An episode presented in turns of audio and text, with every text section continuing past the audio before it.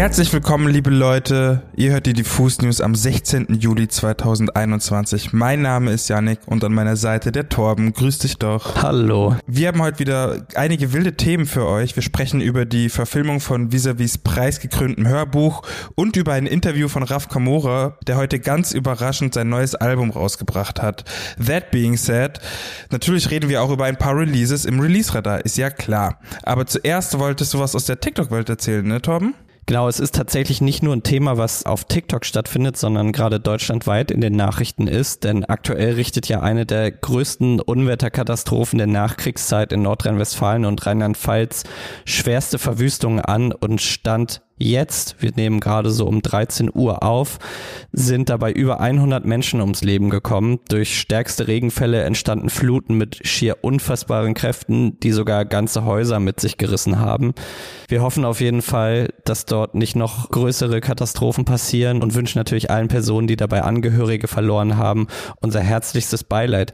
Was mir aber in den letzten zwei Tagen, seit diese Katastrophe läuft, auf TikTok aufgefallen ist, es werden dort viele Videos von den Überschwemmungen geteilt. Vor allem wird dabei aber immer ein Song verwendet, und zwar Sommergewitter von Paschanim. Ich glaube, der Künstler hätte sich das wahrscheinlich anders überlegt, dass der Song jetzt irgendwie dafür verwendet wird. In den letzten Wochen ist der Track ja zu einem riesigen Hit deutschlandweit geworden und jetzt bekommt er auf einmal eine ganz andere, sehr traurige Färbung. Mich hat das Ganze so ein wenig an Perfekte Welle von Juli erinnert. Der Song ist ja im Jahr 2004 im Zusammenhang mit dem Tsunami in Südostasien sogar vorübergehend von Radiorotation entfernt worden und wird noch heute ganz oft mit diesem Tsunami konnotiert. Ich bin mal sehr gespannt, was das jetzt mit dem Sommergewitter macht. Ich will da jetzt auch gar nichts lostreten, aber das ist mir irgendwie aufgefallen auf TikTok, dass viele Jugendliche diesen Song verwendet haben, um, um diese Fluten quasi zu unterlegen. Du hast es eingangs ja auch schon erwähnt. Raf Kamora hat sehr überraschend über Nacht ein neues Album veröffentlicht. Richtig. Und zwar heißt das ganze neue Album von Raf Kamora Zukunft. Eigentlich hat der Rapper und Produzent 2019 angekündigt, dass er seine Musikkarriere beenden wird. Dazu gab es dann auch ein Album, welches Zenit heißt. Was sich in den zwei Jahren getan hat und wie es dazu kam, dass er doch nochmal ein Album rausgebracht hat, erzählt Raf Kamora in einem neuen Interview mit der GQ ganz ganz kurz die Story überrissen. Er hat eine richtig dunkle Zeit gehabt, ist nach Dubai abgehauen und hat dort zufällig einen Österreicher getroffen, der ein Studio betrieben hat. Und jetzt noch kurz ein Zitat. Dann habe ich jeden Tag in der Früh auf einem Rooftop Thai-Boxen gemacht, habe über die ganze Stadt geschaut, habe sehr viel verarbeitet, dann bin ich ins Studio gegangen und habe das Album gemacht. Jeden Abend, wenn ich es gehört habe, habe ich Adrenalin bekommen. Ja, Boom, fertig war Zukunft anscheinend. Aber ähm, im Interview ist noch was anderes passiert, ne? Genau. In diesem besagten GQ-Interview wird Raf Kamora nämlich auch auf die Darstellung von Frauen im Deutschrap angesprochen. Er beschreibt einmal, dass aus heutiger Sicht ein James Bond-Film aus den 60er Jahren auch sexistisch sei, Bushido vor zehn Jahren Dinge gerappt habe, die er heute auch nicht mehr rappen würde und erklärt dann, in fünf bis zehn Jahren wird es das ganze Ding, den Streit über was ist männlich, was ist weiblich gar nicht mehr geben. Die Begriffe werden sich verändern. In Folge wird Raf Kamora dann auch gefragt, Trotzdem ist die Art, wie sie in ihrem Buch über ihre Mutter oder über ihre Schwester oder über vergangene Beziehungen schreiben, sehr viel wertschätzender als das, wie Frauen in manchen ihrer Songs dargestellt werden. Darauf entgegnet Raf Kamora, und ich zitiere das jetzt hier mal komplett, Klar, aber eine Sache darf man nie vergessen. In der Liebe oder beim Sex gibt es One-Night-Stands. Oder es gibt ganz krasse Beziehungen. Es gibt Ficken, es gibt Sex, es gibt Liebe machen. Und es gibt den Unterschied, wie du darüber sprichst. Ich sag immer, die Freiheit hört da auf, wo die Freiheit von einem anderen gefickt wird. Wenn ich mir die Begriffe angucke, Hoes, Bitches, dies, das, ich glaube, die Worte, von denen sich Leute abgefuckt fühlen, werden mit der Zeit verschwinden. Vielleicht sage ich irgendwann nicht mehr Schlampe, sondern keine Ahnung, das Lebemädchen. Rap wird sich verändern. Ich bin nicht gegen die Erweiterung des Bewusstseins oder so. Ich finde es gut. Erstmal finde ich gut, dass sich Raf Kamora scheinbar mit dem Sexismus im Deutschrap beschäftigt hat. Er wurde ja auch in dem Interview damit ein bisschen konfrontiert. Frage mich aber, nachdem ich das Interview gelesen habe, trotzdem ein paar Sachen. Erstmal, Raf Kamora erklärt ja, es gibt Ficken, es gibt Sex und es gibt Liebe machen. Und es gibt den Unterschied, wie du darüber sprichst. Ich sag immer, die Freiheit hört da auf, wo die Freiheit von einem anderen gefickt wird.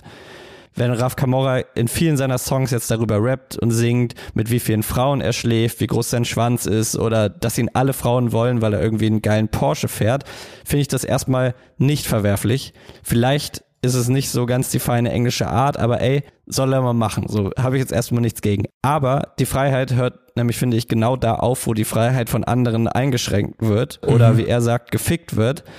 Warum verzichtet Raf Camorra dann nicht einfach in den Songs von seinem neuen Album auf den Begriff Schlampe beziehungsweise Puta? Er selbst deutet ja jetzt in diesem Interview an, dass die Begriffe eigentlich überholt sind und man dafür neue Begriffe finden sollte. Er steigt dann aber zum Beispiel im Track Zukunft ein, ficke paar Schlampen im Sofitel, rappt später auch, dass er nach Kalender fickt und ihm nur noch Miss September fehlt. Im weiteren Verlauf des Albums sind die Frauen dann immer wieder, also wirklich in jedem zweiten oder dritten Song, Schlampen oder eben Putas. Und ich will jetzt hier gar nicht so sehr mit der Lupe rangehen und alles irgendwie zerfleddern. Nochmal, ne, dass er ein Lebemann ist und darüber rappt, das ist geschenkt, aber ich finde die Erzählung, dass Frauen, die viel Sex haben und auch viel Sex haben wollen, dass die Schlampen genannt werden, gibt es schon einfach viel zu lange und wir wissen einfach, dass das überholt ist. Männer werden irgendwie immer für so viel Casual Sex, wird's ja genannt, bewundert. Frauen sind dann halt einfach die Schlampen und der Begriff Schlampe ist dabei aber, wie es auch zum Beispiel Gunda Windmüller in der Zeit im Jahr 2017 geschrieben hat, eine Beleidigung. Sie schreibt, dass weibliche Lust eigentlich gar keine Lust sein darf. Lust passt nicht zu Frauen. Wir haben halt nicht so einen Druck wie die Männer. Und wenn wir das durch unser Verhalten in Frage stellen, ist klar, dass da was ordentlich schief läuft.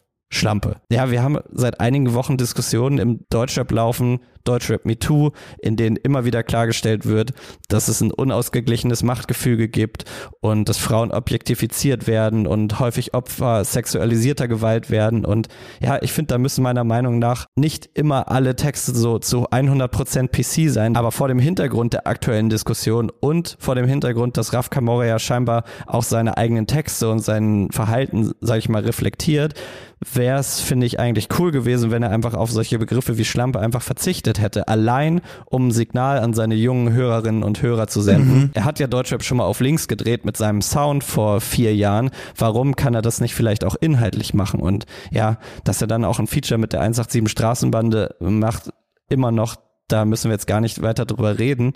Aber ja, um das vielleicht nochmal so abschließend klarzustellen, ich finde, Deutschrap darf Dinge, da sollte man auch nicht überall so nach dieser Nadel im Heuhaufen suchen, wie ich eben gesagt habe, man muss nicht überall die Lupe draufsetzen, aber bei bestimmten Punkten und Werten, die vermittelt werden, sollten, finde ich, schon Alarmglocken angehen und ja, das ist jetzt, finde ich, hier bei diesem Album auch so der Fall, weil das wird eine große Aufmerksamkeit finden. Raf Kamora rappt halt, wie gesagt, in jedem zweiten, dritten Song darüber, wie er halt mit Schlampen Sex hat, so. Das wertet die Frauen ab und ist einfach nicht cool.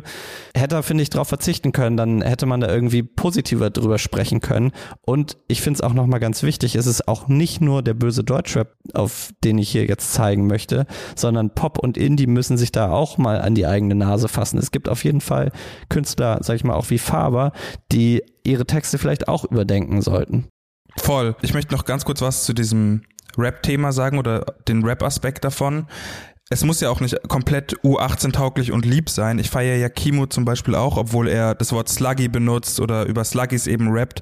Aber er verpackt es anders und nach meinem Gefühl zumindest kommt da mehr Begegnung auf Augenhöhe in diesen Sexlines vor und weniger Objektifizierung. Ich finde es eigentlich auch schade, dass Raff seinen Status als, als einer der prägendsten Rapper unserer Zeit nicht nutzt.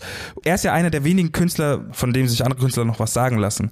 Ja, mehr lässt sich dazu nicht sagen. Du hast ja schon das Allermeiste auf jeden Fall angebracht. Bin ich auf jeden Fall 100% bei dir. Und zum Schluss vielleicht nochmal ein kleiner Disclaimer. Wir sind natürlich jetzt zwei Typen, die sich hier drüber unterhalten und die Meinung von Frauen ist uns natürlich auch super wichtig. Wir haben das vorher hier in der Redaktion äh, sehr lange besprochen und man muss einfach sagen, dass Feminismus und Gleichstellung nicht nur von Frauen ausgehen sollte, sondern auch von Männern. Das ist auch Männersache, Leute.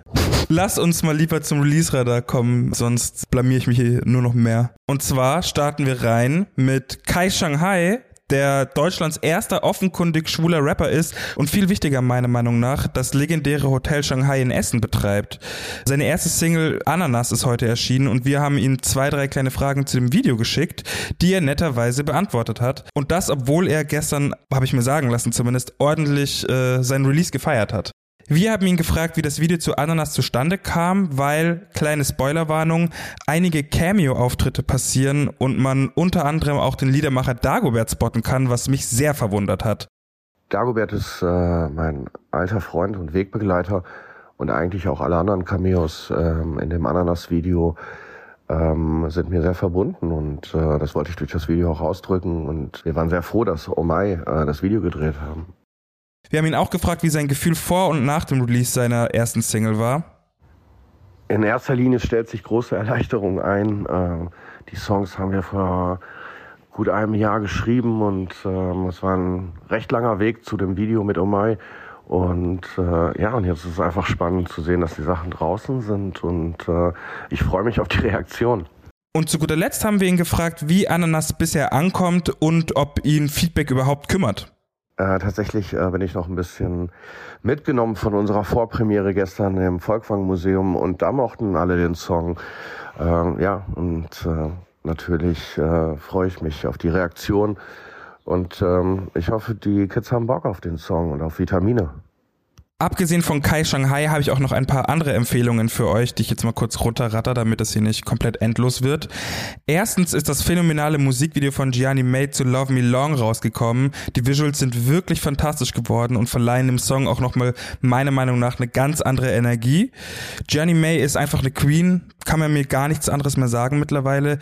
Ich will noch nicht zu viel verraten, aber ich habe schon ein bisschen unveröffentlichtes Material gehört und ich hoffe, dass es möglichst bald rauskommt, weil was da abgeht, Gute Nacht. Alle können einpacken. Wirklich heftig. Ähm, apropos Gute Nacht. Das neue Album von A zum J ist endlich draußen. Es heißt 3 Uhr nachts und ist wirklich, wirklich stark geworden. Und für mich bisher auf jeden Fall Top 3 Deutsch-Rap-Alben dieses Jahr aber ich bin auch großer Fan von J und seiner Arbeit, deswegen da in dem Fall jetzt erstmal nicht so viel auf meine Meinung gegeben. Umso glücklicher bin ich aber drüber, dass ich sagen kann, dass am Sonntag voraussichtlich unser gemeinsames Interview rauskommt. Ne, ist auf jeden Fall Bucketlist von mir gewesen. Ist ein sehr schönes Gespräch geworden. Ich habe es mir ehrlich gesagt noch nicht anschauen können, weil ich mir meine Interviews immer nicht anschauen kann. Aber aus meiner Erinnerung hatte ich auf jeden Fall ein sehr gutes Gefühl. Schaut euch das gerne mal an, sobald es draußen ist. Aber schaut euch vorher mal lieber sein neues Video zu Lass uns scheinen an, weil das hat mich richtig, richtig berührt und ist sehr kunstvoll und visuell unfassbar ansprechend geworden. Also ein wirklich richtig starkes Ding geworden. Ich will nicht zu viel spoilern, aber es gibt ein paar sehr kraftvolle und berührende Szenen. Heftig. Weiter geht's mit dem Archivalbum von Sam. Da möchte ich eigentlich gar nicht viel zu sagen, außer dass voraussichtlich am Montag unser Interview mit seinem Bruder Celo erscheint, der mutig und stark genug war, sich durch Sams alten Rechner zu arbeiten und das Projekt seines Bruders abzuschließen. Es war ein sehr intensives Gespräch. Vielleicht habe ich schon zur Recherche auch die ein oder andere Träne verdrückt. Morgen erscheint allerdings zum Geburtstag von Sam erstmal, wie gesagt, das Archivalbum, welches auch genauso heißt. Hört euch das doch mal an, wenn ihr Luft habt und hört dann gerne am Montag, wenn ihr irgendwie die Kapazität Kapazitäten, vor allem emotional auch die Kapazitäten habt. Mein Interview mit Celo, das, äh, ja, kann ich gar nicht so viel zu sagen, äh, ohne dass mir irgendwie der Atem stockt. Genau, deswegen lass uns mal weitermachen mit Pop Smoke. Der hat nämlich auch ein neues Album rausgebracht oder beziehungsweise von ihm wurde noch ein posthumes Album rausgebracht. Ich glaube, jetzt haben sie endgültig alle Spuren von den Festplatten gezogen, die jemals irgendwie eine Tonspur von Pop Smoke getragen haben. Das Ding heißt Faith, genauso wie sein Tattoo, was er im Gesicht hatte und bietet ein unfassbares Aufgebot an Feature-GuestInnen. Kanye West, zweimal Pusha T, Rick Ross, The Dream, 21 Savage, Take Off und Quavo von den Migos, Future, Chris Brown, Dua Lipa, Pharrell, Kid Cudi, Kodak Black und noch einige weitere Namen finden sich auf der Tracklist. Gönnt euch doch mal. Ich persönlich hoffe, Pop Smoke kann langsam aber sicher wirklich in Frieden ruhen und sein Werk wird hoffentlich auch irgendwann mal in Ruhe gelassen, weil irgendwann ist auch mal gut. Genau, so viel dazu. Ich habe es mir noch nicht so viel anhören können, aber ich vermute mal, dass es sehr, sehr, sehr krass und pompös ausproduziert ist. Alle andere neue Musik findet ihr übrigens in unserer Playlist. Die beste neue Musik findet ihr in den Show Notes oder auch im Release-Radar auf unserer Website. Der kommt am Samstag immer. Da sind nochmal alle Alben und EPs aufgelistet, die an diesem Freitag erschienen sind.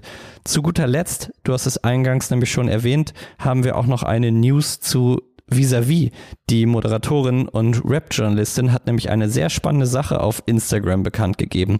Ihr Podcast, das allerletzte Interview, wird nämlich in naher Zukunft als Serie verfilmt.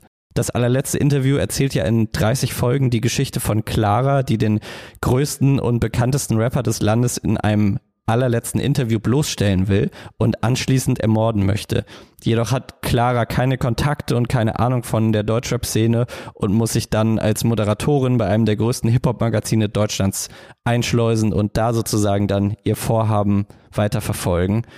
Weitere Infos zu der Verfilmung gibt's noch mal nicht. Visavi hat nur auf Instagram geschrieben, dass sie sehr, sehr glücklich ist und ein perfektes Team gefunden hat, jetzt um die Serie zu verfilmen. Und ich bin mal sehr gespannt auch, ob Rapper und RapperInnen da mitspielen werden, ob das so das neue große Ding in den nächsten Jahren werden könnte. Ich bin sehr, sehr gespannt für alle die, die das noch nicht gehört haben. Das allerletzte Interview, 30 Folgen gibt's bei Spotify exklusiv. Hört euch das mal an. Ich äh, habe, glaube ich, auch in ihrer Story gesehen, dass anscheinend ihr Team komplett nur aus Frauen besteht. Finde ich auch mega stark. Go get 'em, Girls. Mehr kann ich nicht sagen. Queens, alles Queens, geil. Ich freue mich richtig. Das war's auch schon wieder mit den Diffus News heute am Freitag. Es bleibt nur noch zu sagen, bleibt gesund für alle im Westen Deutschlands. Be safe. Und wir hören uns am Dienstag wieder mit einer neuen Folge. Ansonsten gibt es hier am Wochenende wie immer das Buch der Woche von Daniel Koch. Interviews kommen. Ihr wisst Bescheid, checkt alle Kanäle aus, abonniert alles. Bis dann. Es ist dieser Content, Leute. Bussi, bussi, bye, bye. Passt auf euch auf.